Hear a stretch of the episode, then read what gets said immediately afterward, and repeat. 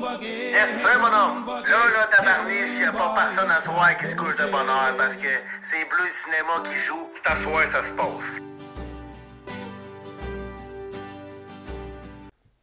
Euh, ok. Avant de commencer le podcast, je vais vous dire abonnez-vous à Bleu Cinéma, premièrement. Deuxièmement, euh, le podcast, à la base, c'était un texte que j'ai écrit. Euh, donc, si vous voulez finalement lire le podcast, pas juste le verbatim, mais le lire, lire euh, ce que j'explique dans le podcast, euh, mais dans un format finalement plus euh, académique, en guillemets, ben vous pouvez, là, je vais mettre le lien en bas ben, dans, dans la description. Puis les, les- aussi, là, je mets les, tous les textes que je fais référence aussi dans, dans, dans tous les podcasts. Je, je mets les PDF sur Google Drive. Si vous voulez les lire pour les références, ben, vous allez les avoir. Puis, euh, ça. Si vous voulez lire finalement le, le, texte qui s'appelle Invasion of the Body Snatchers, l'histoire d'une aliénation, euh, ben, vous pouvez le lire. Euh, fait que checkez ça. OK. Bon bleu cinéma. Bleu Cinéma, épisode 42. Euh, ça, ça va être un épisode bien tripant, bien, bien tripant. Je suis bien content de le faire parce que, mais je sais pas, il est comme, il est comme le fun. Quand on y va au toast, c'est euh, euh, the Bat. Euh, film de science-fiction des années 50. Euh, critique du capitalisme, bleu cinéma une recette gagnante pour rapidement être invalide. Mais bon, comme on dit, ben, c'est bon signe dans ce temps-là. Donc, on parle de Invasion of the Body Snatcher. Body Snatchers. 1956, réalisé par Don Siegel, basé sur un roman presque éponyme euh, intitulé Body Snatchers. Euh, fait qu'on on y va direct, on n'y est pas. Euh, en fait, c'est quoi ce film-là, Invasion of the Body Snatcher? Ben oui, si vous voulez le voir avant de regarder le podcast, il est sur archive.org gratuitement. Fait que vous pouvez checker ça, sinon il se loue en meilleure qualité à n'importe où. Donc, c'est quoi Invasion of the Body Snatchers? Euh, c'est l'histoire d'une petite ville, euh, Santa Mira, qui se fait envahir. Qui par des extraterrestres qui viennent s'immiscer, littéralement, euh, viennent prendre la place des habitants en les transformant en des versions anonymes d'eux-mêmes. Donc c'est ça qui est en jeu, une version dépourvue d'émotion. C'est- ça la mécanique du film, c'est que les aliens finalement arrivent pour transformer euh, les habitants en du monde juste sans émotion, juste très euh, plate. Euh, ils sont transformés en une espèce de coquille vide, on pourrait dire. L'idée, c'est que c'est un film qui a beaucoup été interprété, comme beaucoup de films de cette époque-là, des années 50, comme un portrait, euh, métaphore de la peur rouge, de, du Red Scare, euh, de, de, de- métaphore de l'espionnage russe aux États-Unis, euh, invasion d'extraterrestres ou invasion de communisme, de communistes on voit le lien, c'est- cette idée-là. Puis bon, c'est ça, parce que on a quand même affaire à des idées d'infiltration, de transformation en un autre, avec un grand A, en un autre non désirable. Bref, ces analyses-là qu'on a souvent entendues euh, ont vu dans les extraterrestres un autre américanicide, qui soit euh, extraterrestre ou... Oh, mon chum. Euh, ou extraterrestre ou communiste, ben c'est un autre américanicide au final. Donc le récit est compris comme l'histoire d'une menace extérieure. Euh, Il y a les Américains, puis il y a un, autre qui vient d'ailleurs, euh, qui veut prendre le contrôle du premier. Ça dit les Américains. Dans le film, la menace extérieure et étrangère, c'est les extraterrestres, les aliens. Euh, donc, sur un, deuxième niveau de lecture, on y a vu des communistes envahisseurs. Extraterrestres ou communistes, c'est la même idée, une menace hostile anti-américaine. Euh, et donc, voilà. Euh, mais là, ce que on va faire aujourd'hui, c'est qu'on va inverser la formule. Euh, complètement. On va, euh, au lieu de voir en la menace extraterrestre une menace extérieure, telle que la communiste, ben, on va y voir une menace intérieure. Puis là, ce que j'entends par menace intérieure, c'est que la menace que sont les extraterrestres, c'est en fait une métaphore de peur et d'inquiétude qui sont logées au sein même de la société américaine.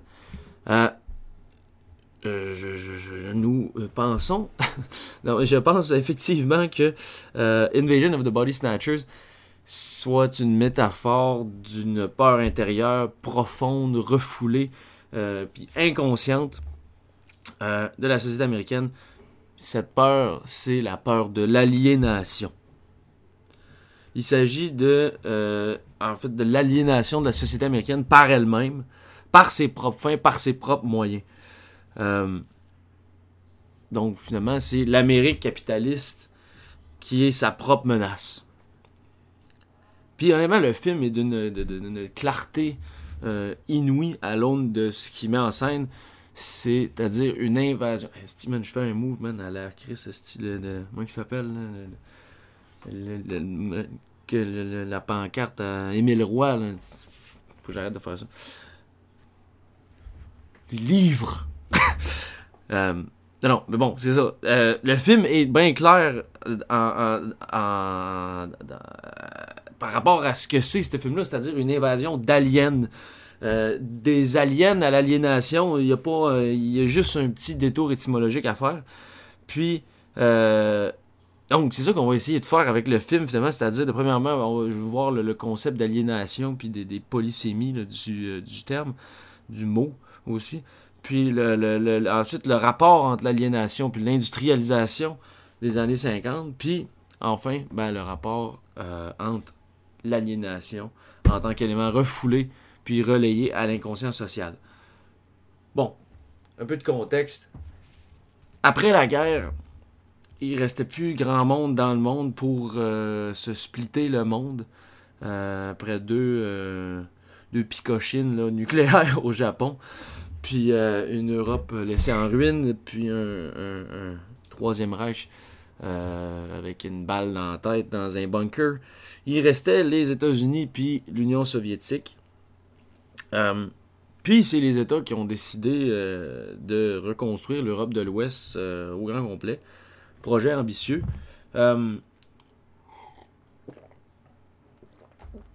Il prête 14-15 milliards de dollars de l'époque, beaucoup d'argent, aux différents pays pour rebâtir. C'est ce qu'on appelé le plan Marshall. Euh, mais, de ce fait, euh, c'est la création d'un nouvel empire, l'empire américain. C'est important, c'est vrai que c'est là que c'est là que tout change pour vrai. Euh, puis les années qui ont suivi, c'est les années 50 finalement, sont marquées par un, énorme boom économique, autant en Europe euh, qu'aux États.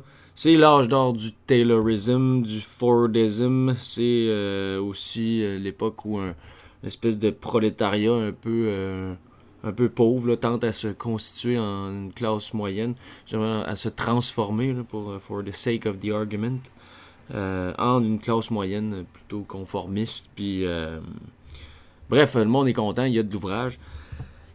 Mais c'est là qu'arrive aussi euh, ben, l'aliénation liée au capital. Euh, veille des années 60, là, il y a les gros mouvements de justice sociale, c'est les révolutions socialistes, Cuba notamment, il y a aussi euh, ben là, ça, la, prolifération de ces discours-là, anticapitalistes, anticoloniaux, euh, communistes, marxistes. Puis en réaction à tout ça, ben, c'est là que les États-Unis vont, en plus de l'État soviétique euh, bien dangereux, c'est là que les États vont décider de mettre en place des, mesures là, très rigides en matière d'anticommunisme pour éviter que son empire soit rapidement euh, remis en question. Le contexte finalement, je veux dire, était quand même propice à voir dans ce film-là euh, une allégorie du communisme, c'est pas far-fetched de, penser ça, euh, ou tout simplement de, discours anti-américains, mais ce monde-là là, qui contestait début des années fin 50, début 60, euh, aux États même, ils voyaient bien qu'il y avait quelque chose qui tournait pas si euh, rondement que ça dans ce système-là. Euh, ils craignaient déjà l'aliénation du, euh, du capitalisme. Ils la voyaient venir. Ils voyaient s'en venir une aliénation qui provenait de l'intérieur. C'est-à-dire du système en place aux États-Unis même. Donc voilà. Là, je me. Faudrait, faut, faut se pencher avant d'aller plus loin parce que c'est bien intéressant puis ça va donner du poids à, à mon, ben, à- mon idée ici. Là. Euh, de dire que le film est une métaphore non pas du communisme, mais de l'aliénation liée au capitalisme. Aliénation, euh, c'est un concept très polysémique. Euh, c'est un concept bien large. On le retrouve en droit, en justice, en religion, psychologie, psychanalyse, euh, en économie, en politique, en, bref, euh, en philosophie, partout. Euh, puis là, il y a ici, ben, bon, en fait, il y a Marcelo Musto. A écrit un, article qui, qui est bien utile pour ben, bon, que je pense à cette idée-là là, du- de l'aliénation. En fait, il résume rapidement les polysémies du concept. Il va dire dans la réflexion théologique, il désigne la séparation de l'homme avec Dieu. Dans les théories du contrat social, il sert à désigner la perte de la liberté originelle de l'individu, tandis que dans l'économie politique anglaise, il est employé pour décrire la, la cession de la propriété de la terre et des marchandises.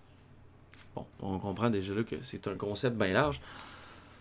Mais ce que je trouve le plus intéressant, c'est que si on fait un tour du côté de l'étymologie du mot, aliénation renvoie au verbe aliéner, qui lui provient du latin alienare, qui veut dire rendre autre, puis aussi à alienus, qui veut dire tout simplement autre. Les SEM ici sont bien pertinents. On a des SEM tels que autre, étranger, transformation, transfert, perte. Euh, puis l'anglicisme alien vient des mêmes racines étymologiques aussi. L'alien extraterrestre, c'est un autre. Euh, on se trouve là, là avec des, beaux concepts euh, très intéressants pour parler du film qui raconte, je le rappelle, une histoire d'invasion d'aliens qui aliènent, qui opère une aliénation sur les gens. Tu sais, j'ai dit, les aliens dans Invasion of the Body Snatchers, ils arrivent, puis ils, ils- viennent remplacer, ils viennent sorte transformer la personne originale en une version vide de- de- d'elle-même.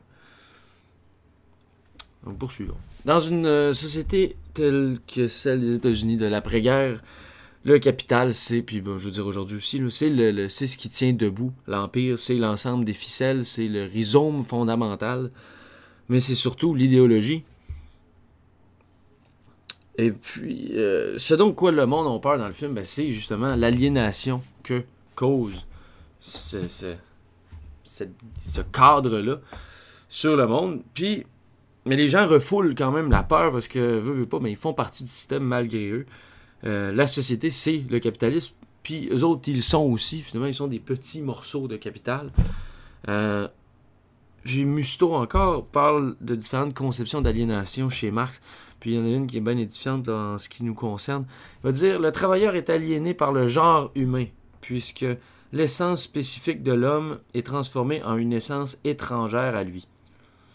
C'est littéralement qu'est-ce qui se passe dans le film. Une aliénation de l'essence de l'homme par le capital, qui est symbolisée par des aliens. Ce qui est autre dans le film, c'est pas juste un autre relatif à une position spatiale extérieure, euh, comme les communismes ou un extraterrestre. Puis c'est pas non plus relatif à une essence nécessairement anti-américaine, puis idéologiquement extérieure, comme le communisme. Euh, L'autre en question ici dans le film est relatif au capital. Puis le capital en tant que menace aliénante est pas du tout extérieur. Il est intérieur sur toute la ligne. D'une part, le capital, c'est les États-Unis, mais d'une autre part, le capital, c'est aussi l'agent aliénant, l'alien des États-Unis. Il y a un paradoxe très important ici à noter. On n'a pas fini euh, de, noter ce genre de, de paradoxe. Mais euh, notons-le. Bon. Euh, dans le film, les aliens, c'est le capital. Puis la transformation qui opère, c'est l'aliénation. Littéralement, puis métaphoriquement même. Parce que vraiment, il les change. Puis métaphoriquement, ben, c'est ça. C'est ce qu'on ce essaie de dire. Les analyses qu'on a souvent entendues, que je parlais au début, euh, qui voient le, communisme en tant que menace, euh, ont souvent parlé d'un ennemi within. D'un ennemi, d'un ennemi étranger qui cherche à se subtiliser euh, à l'intérieur de- de- des États-Unis pour la détruire de l'intérieur. Euh, de là, de la menace, de l'espionnage soviétique. Euh, mais dans ce cas-là, même si l'ennemi est rendu à l'intérieur, il provient quand même de l'extérieur. Dans le cas ici, l'ennemi est déjà à l'intérieur. Il, l'origine même de l'intérieur. Le capital en tant que menace est donc doublement, même très très intérieur aux États-Unis parce que, euh, parce que simplement les États sont, sont le capital. Donc avant d'aller plus loin, je veux juste parler d'un autre autre euh, qu'on a fait, en- qu'on a, parlé en, en- en lien avec euh, Invasion of the Body Snatcher. Il y a Megan N. Kelly qui a parlé d'une autre sorte d'autre pour parler des extraterrestres. Bon, dans une métaphore semblable, Kelly parlait d'un undetected other. que Je trouve est un- une formulation un peu bizarre, mais bon, euh, peu importe. Euh, au sens où les aliens seraient finalement. Excusez. Oh my god. Serait finalement euh, une représentation des peurs des Américains face aux changements sociétaux qui étaient pour s'en venir à la veille des années 60. Que ce soit les changements liés au genre, à l'identité, à l'ethnie, à la sexualité, les extraterrestres tiendraient lieu de ces transformations-là, puis euh, ils seraient le symbole aussi de ces anxiétés, euh, de ces anxiétés-là. Bon, dans le cas de Kelly, euh, qui nous parle de son undetected, other, euh, comme le communisme, ces revendications euh, sociales-là vont juste fondamentalement à l'encontre des valeurs traditionnelles des États. Donc, c'est connexe là, en tant que menace. Donc, pour résumer nos- nos différentes menaces dont je parle depuis tantôt, on se ramasse avec trois sortes, trois autres euh, différents pour parler des aliens. Trois différentes métaphores pour s'expliquer le film. Premièrement, il y a le communisme. Deuxièmement, il y a l'autre sociétal de Kelly, dont je viens juste de parler. Puis troisièmement, le capital. Si on fait la structure des trois, euh, si on essaye de, les positionner en tant que menace extérieure ou intérieure, bon, c'est ce que ça donne. Le communisme est doublement extérieur. Euh, spatialement, puisqu'il vient de l'U- de l'Union soviétique, puis idéologiquement, euh, et euh, parce que ben, le communisme est ter- terriblement idéologiquement anti-américain. L'autre de Kelly, c'est-à-dire les femmes, les noirs, les gays, cet autre-là est intérieur spatialement parce que ce monde-là existe sur le territoire états-unien, mais sont néanmoins extérieurs idéologiquement parce qu'ils sont bon anti-tradition, anti de anti-américains finalement, on peut dire, anti-statu quo. Bon. Puis en, trois, euh, troisièmement, le capital, lui, est pas doublement extérieur, ni euh, à cheval entre euh, l'extérieur et l'intérieur. Il est doublement intérieur. Il est complètement à l'intérieur. Parce que, ben, d'abord, idéologiquement, euh, les États-Unis est un pays capitaliste. Puis spatialement, là, euh, parce que euh, le capital existe aux États-Unis.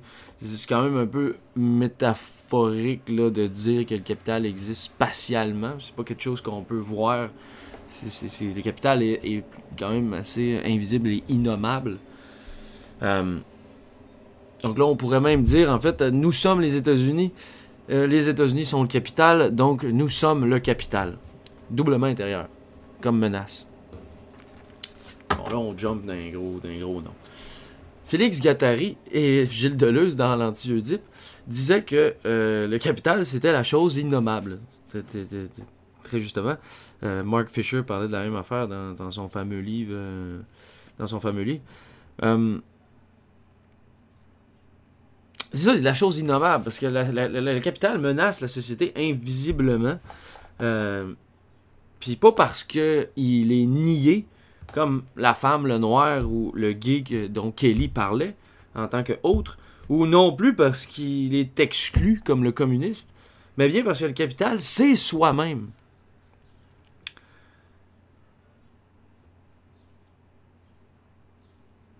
Le l'autre que Kelly parle relève d'une négation. On, voudrait dire de nous les Américains, on veut rien savoir des noirs, des femmes puis des gays, on, veut on veut on veut pas donner de droits. Bon, c'est comme une négation. Mais nier le capital de la, même manière reviendrait juste à se nier soi-même puis à tomber dans un délire schizoïde euh, directement. Deleuze-Guattari l'avait déjà bien soutenu dans ce fameux livre, c'est-à-dire le lien entre le capitalisme puis la schizophrénie. Euh, donc, d'une part, le capital, c'est soi-même, puis se faire aliéner par lui, c'est s'aliéner soi-même. D'autre part, le nier parce qu'on en a peur revient à se nier soi-même. On nage en plein délire. Parce que. euh, Puis c'est ce délire-là qui est craint par les personnages du film, par les citoyens qui veulent pas se faire transformer. Euh, parce qu'on comprend dans le film, là, c'est comme. Ça- c'est très politique euh, comme, euh, comme manière de. La manière dont les transformations dans le film se déroulent, c'est très politique. Ça, c'est- relève vraiment de, de structures de pouvoir euh, social euh, et politique.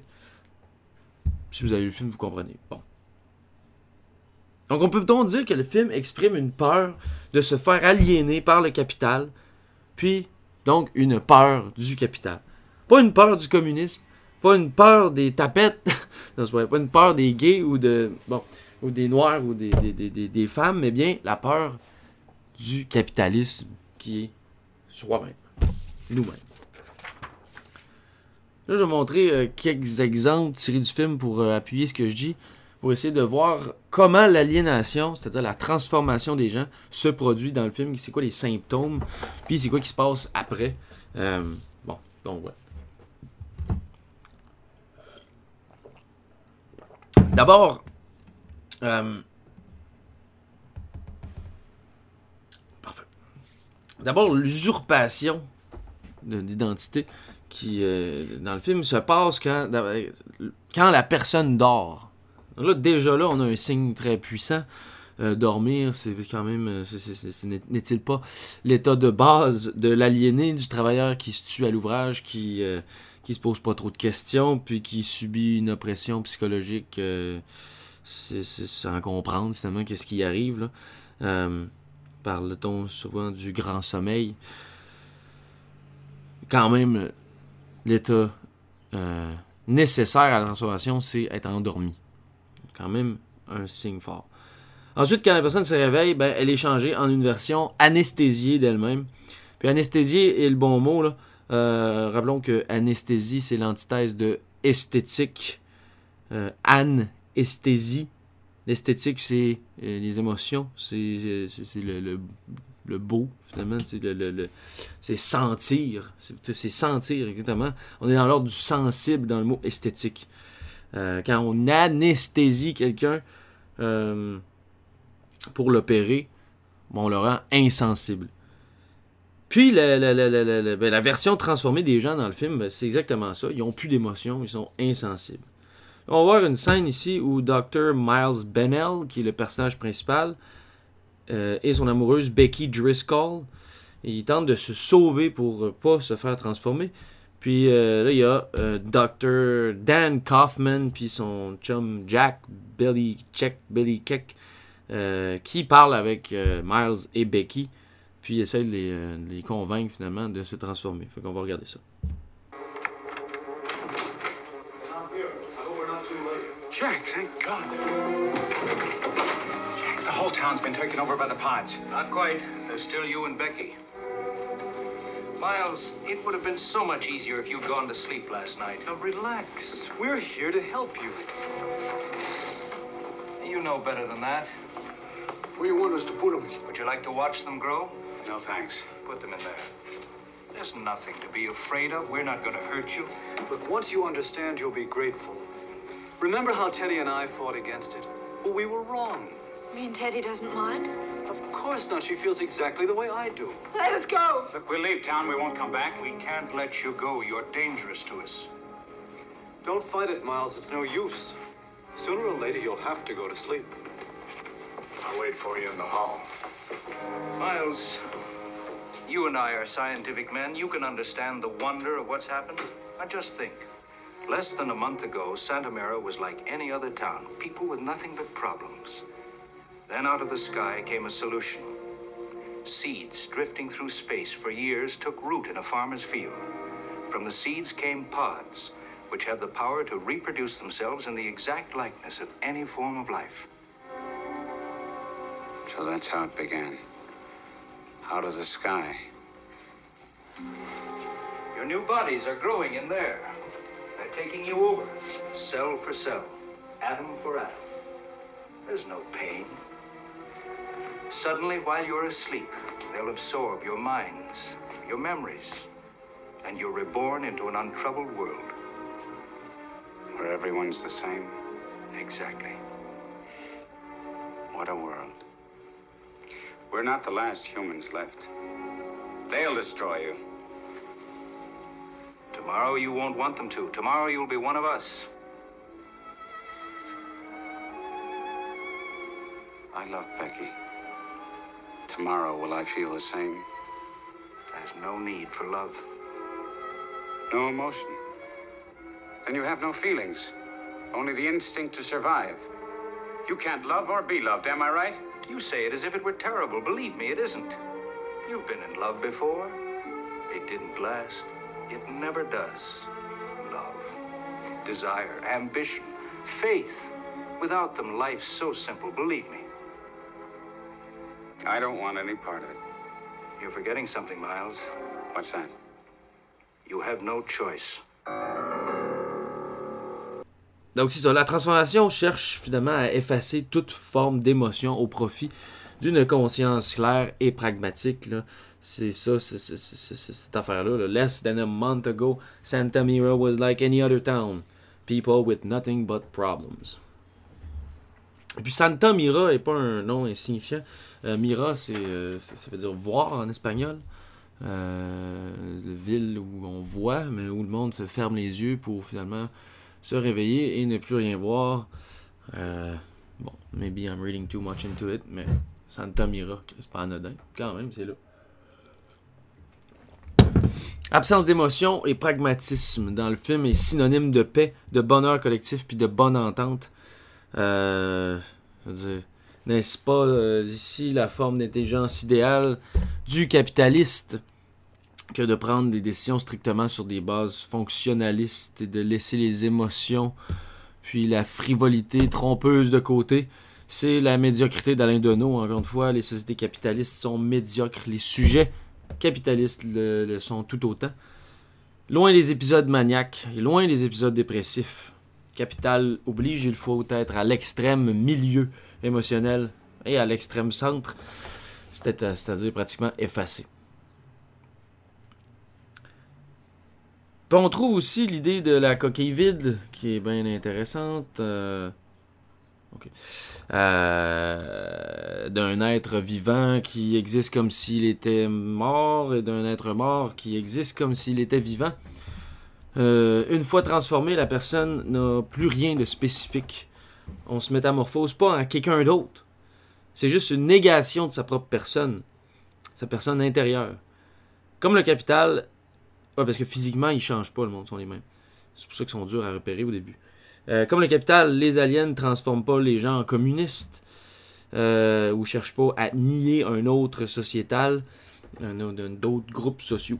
Excusez. Mais fait juste déposséder les gens de leurs moyens puis de leur subjectivité propre. Je rappelle la, citation de Mousteau qui parlait, qui, ben, citait Marx, qui disait euh, l'aliénation de l'essence euh, spécifique de l'homme transformée en une essence étrangère à lui. Euh, on est exactement là-dedans. là. Et puis c'est là, c'est, une, c'est ça, c'est la crainte finalement. Les, les personnes ont une crainte qui est relative à une aliénation qui les nie eux-mêmes de l'intérieur. Le nouveau sujet est un rien, donc on en a peur. Euh, regardez juste un autre extrait ici où il y a Vilma, la cousine de Becky, la blonde à Miles, euh, Miles, qui explique à Miles que son oncle agit bizarrement. Donc on a Vilma qui parle, qui essaie d'expliquer au début du film à Miles que son, son oncle agit un peu étrange, puis qu'il est finalement, euh, il s'est fait, il s'est fait avoir. Hello, Miles. Nice to see you, Wilma. Thank you. Let's have it. You talk to him. What do you think? It's him. He's your Uncle Ira, all right. He is not.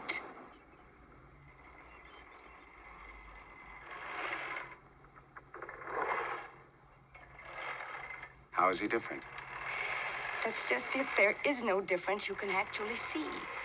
He, he looks, sounds, acts, and remembers like Uncle Ira. Then he is your Uncle Ira. Can't you see that? No matter how you feel, he is. But he isn't. There's something missing. He's been a father to me since I was a baby. Always when he talked to me, there was a, a special look in his eye. That look's gone.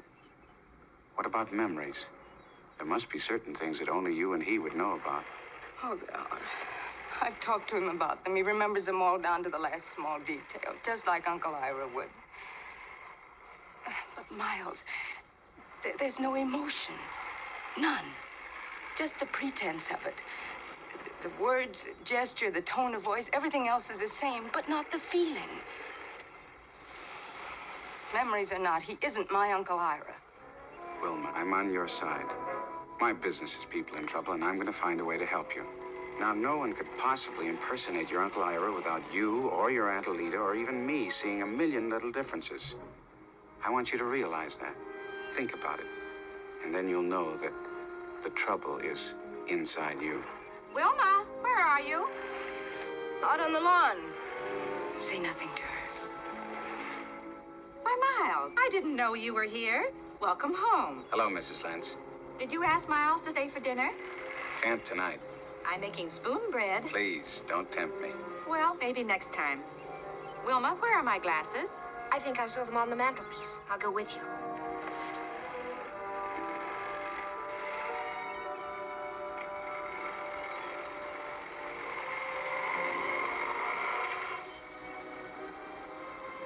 Miles, am I going crazy?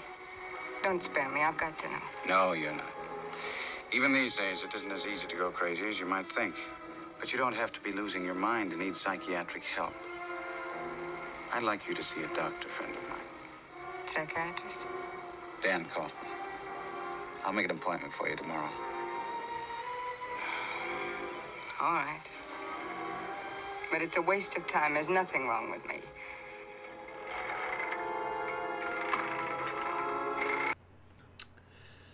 Donc on l'a, l'aliénation anesthésiante, là, c'est, toute cette, euh, cette affaire-là de, du... euh, du euh, bon, c'est ça. là, l'aliénation, j'ai comme... Je viens de mettre l'extrait au montage, mais je, cherche la ligne. C'est quoi qu'elle dit? The- just the pretense of it. C'est, exactement cette, cette idée-là. De l'anesthésie. Un autre signe important de cette aliénation vers le rien, c'est l'absence d'empreinte digitale suite à la transformation. Euh, on regarde un extrait vite fait quand il découvre ça. It's like the first impression that's stamped on a coin. It isn't finished. You're right. There's all the features, but no details, no character, no lines. It's no dead man. Have you got an ink pad around the house? Should be one on the desk line. I want to take the corpse's fingerprints? Of course it's a dead man. What else could it be? I don't know, but I've got a feeling that. Well, this sounds crazy, but if I should do an autopsy, I think I'd find every organ in perfect condition. Just as perfect as the body is externally. Everything in working order. All set to go. Hold it there. you?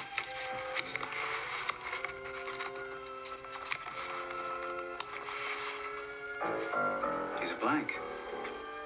Waiting for the final finished face to be stamped onto it. Bon, ben derrière cette idée, là, c'est, euh, c'est le conformisme émergent des années 50, le consumérisme qui rend tout le monde pareil.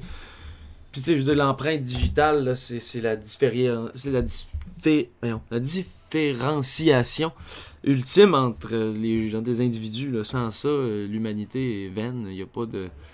euh, ben, c'est, c'est- dire, il reste plus grand-chose. Euh, puis aussi, là, dans cette idée-là de, de, de, pas d'empreinte digitale, l'idée de la, ben, la vie nue de Hannah Arendt, puis de, de, l'homme nu, puis de la vie nue de Agamben, de, de, de, l'homme de l'homme sans droit, euh, puis euh, qui est comme euh, l'homme sacré. là. On, trouve toutes ces idées-là derrière cet effacement identitaire-là. Puis c'est ça, bon, cet, cet effacement-là, cette anesthésie, puis donc cette aliénation que les personnages craignent dans le film, c'est tout ça. Euh, mais le film, c'est surtout l'histoire de Miles. Puis le film est euh, raconté en une énorme, euh, un énorme flashback. Au début, puis à la fin, il y a un prologue puis un épilogue où Miles est dans un hôpital psychiatrique. Puis il essaye de raconter qu'est-ce qui s'est passé. Il s'est sauvé finalement. Il essaie de raconter au monde qu'est-ce qui est arrivé dans cette ville-là. Puis les médecins, ils le prennent pour un fou. Ils le croient pas. Euh, ils prennent pour un fou parce que redouter le capital, c'est avoir peur de soi-même. Puis c'est être un schizophrène finalement. Euh, la logique du capitalisme veut que n'importe qui qui s'y oppose est un dissident qui frôle la folie. Donc euh, voilà pourquoi Myers, il y a personne qui le croit au début. Mais là, l'affaire, c'est que Myers, non seulement il est pris pour un fou par des psychiatres, mais c'est lui, il est lui-même un psychiatre. Au début, c'est Myers qui essaye de convaincre Vilma qu'elle a tort de penser que son oncle est malade, c'est-à-dire aliéné. Euh, c'est Vilma, la malade, au début. C'est elle qu'on prend pour un fou. C'est elle qui craint euh, l'aliénation au début. Mais Myers, lui, ce qu'il va dire, c'est qu'il lui propose d'aller voir, euh, d'aller en thérapie finalement. D'aller voir un de ses amis psychiatres. Puis, le travail du psychiatre, finalement, c'est justement d'anesthésier son patient en lui prescrivant, entre autres, des médicaments pour remanier les neurotransmetteurs, puis euh, pour neutraliser les dérapages émotionnels, maniaques ou dépressifs. Euh, c'est des médicaments qui rendent médiocres, finalement. Euh, au début du film, Miles puis les aliens accomplissent le même travail, c'est-à-dire anesthésier et aliéner.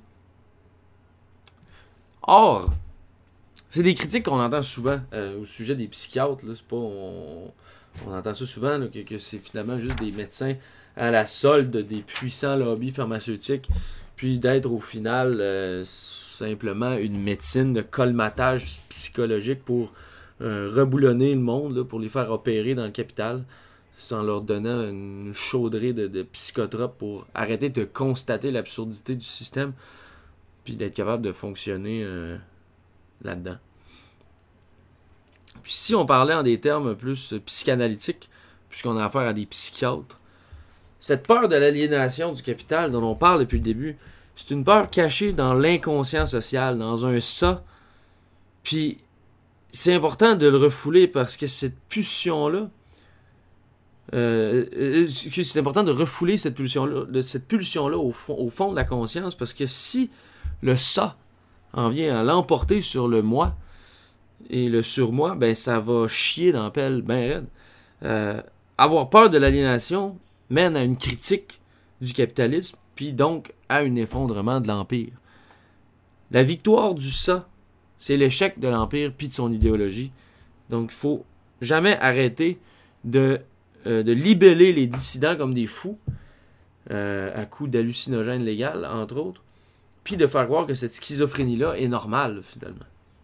Il faut repousser ces, ces pulsions critiques-là pour pas que qu'ils prennent le dessus, parce que sinon, ben, tout, tout, tout, euh, tout l'idéologie tombe. Donc le film est donc effectivement une métaphore, non pas d'une peur d'invasion de communistes, mais bien une, d'une peur d'une invasion d'aliénation. D'aliénation qui. euh, d'une aliénation qui est d'origine états-unienne, occidentale et capitaliste. Puis là, avant de conclure, là, euh, je vais juste montrer la scène finale qui est aussi bien révélatrice. Euh, donc on écoute ça. I've been afraid a lot of times in my life, but I didn't know the real meaning of fear until. until I had kissed Becky. A moment's sleep, and the girl I loved was an inhuman enemy bent on my destruction. That moment's sleep was death to Becky's soul, just as it had been for Jack and Teddy and Dan Kaufman and all the rest. Their bodies were now hosts, harboring an alien form of life, a cosmic form, which to survive must take over every human man. So I ran, I ran. I ran as little Jimmy Grimaldi had run the other day. My only hope was to get away from Santa Mira, to get to the highway, to warn the others of what was happening.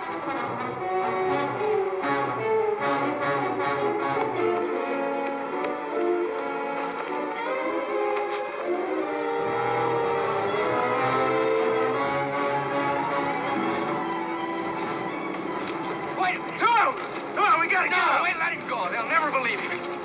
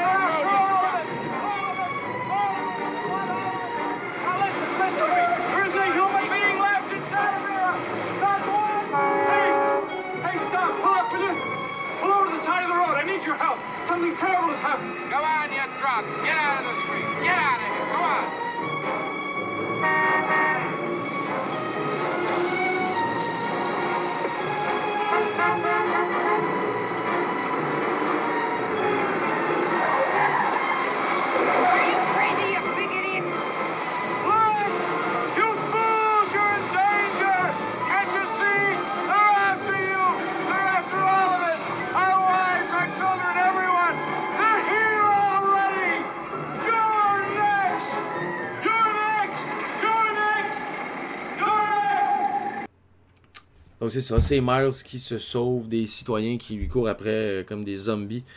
Puis euh, il se ramasse au travers des chars sur une autoroute. Euh, il termine sa course au milieu du plus grand symbole de l'industrialisation puis du consumérisme du monde de- moderne. J'ai nommé l'automobile. Symbole de liberté, du road trip puis de l'essence cheap d'avant 1973. Le char, c'est le moyen de transport par excellence du rêve américain. Mais savons-nous tous aussi que c'est le synonyme de, de- de- de destruction urbaine, l'autoroute, c'est- une invention de marde.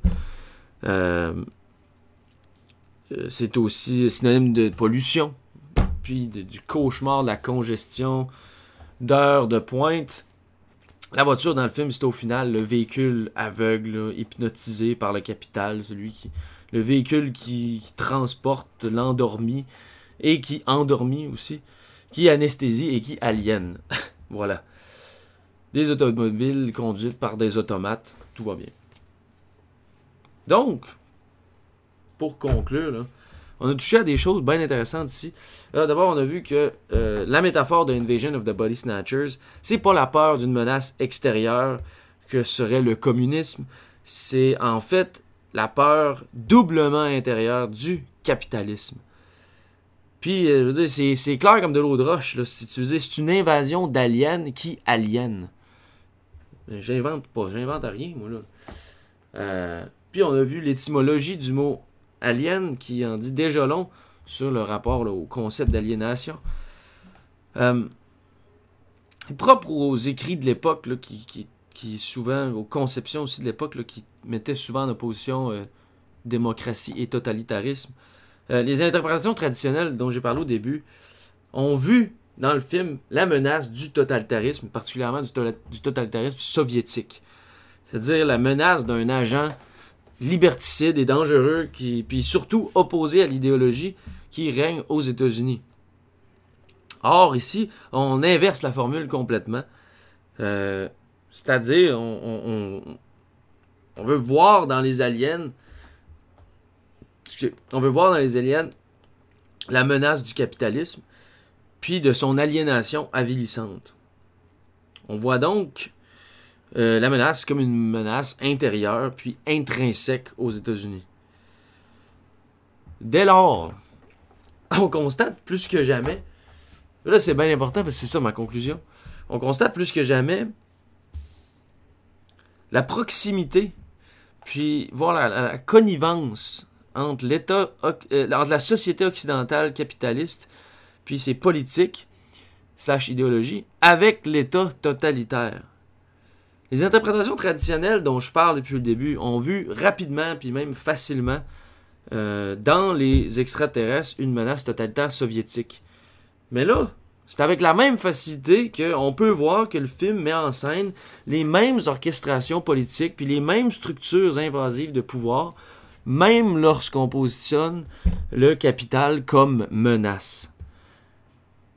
Ces analyses-là, puis la mienne, diffèrent pas tant en, ce que les deux voient dans les aliens une menace politique totalitaire anti-américaine. À l'exception que la menace dont je parle depuis le début est d'origine américaine.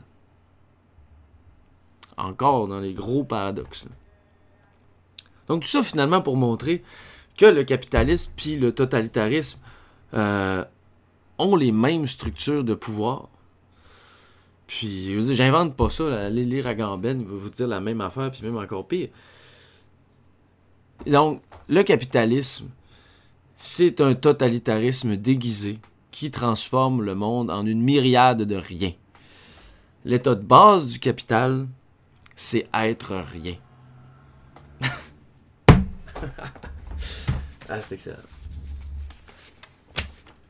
Et voilà. C'était tout qu'un exposé. Euh, là, j'aimerais ça. Je peux-tu? Hum. Ah ouais, je l'ai ici. un peu. Je voulais finir sur de quoi de le fun. Donc c'est ça. Tout ça pour conclure finalement que euh, le capitalisme, euh, c'est le totalitarisme. ok, bon, on va finir sur de quoi de plaisant. Une petite citation tirée de Théorie du Bloom de Tikkun. um, Allons-y gaiement. Ange vide, créature sans créateur, médium sans message, nous marchons parmi les abîmes. Notre chemin, qui aurait tout aussi bien pu s'arrêter hier, ou il y a des années, n'a pas en soi sa raison, ignore toute nécessité hors celle de sa contingence.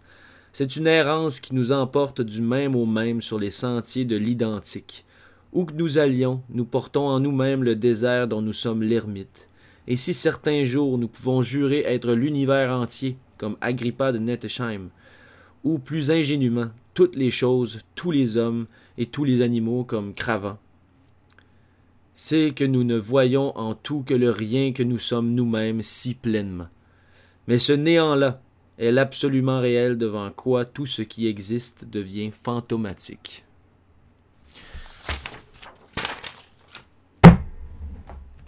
On dormait là-dessus. Bonne soirée, le cinéma.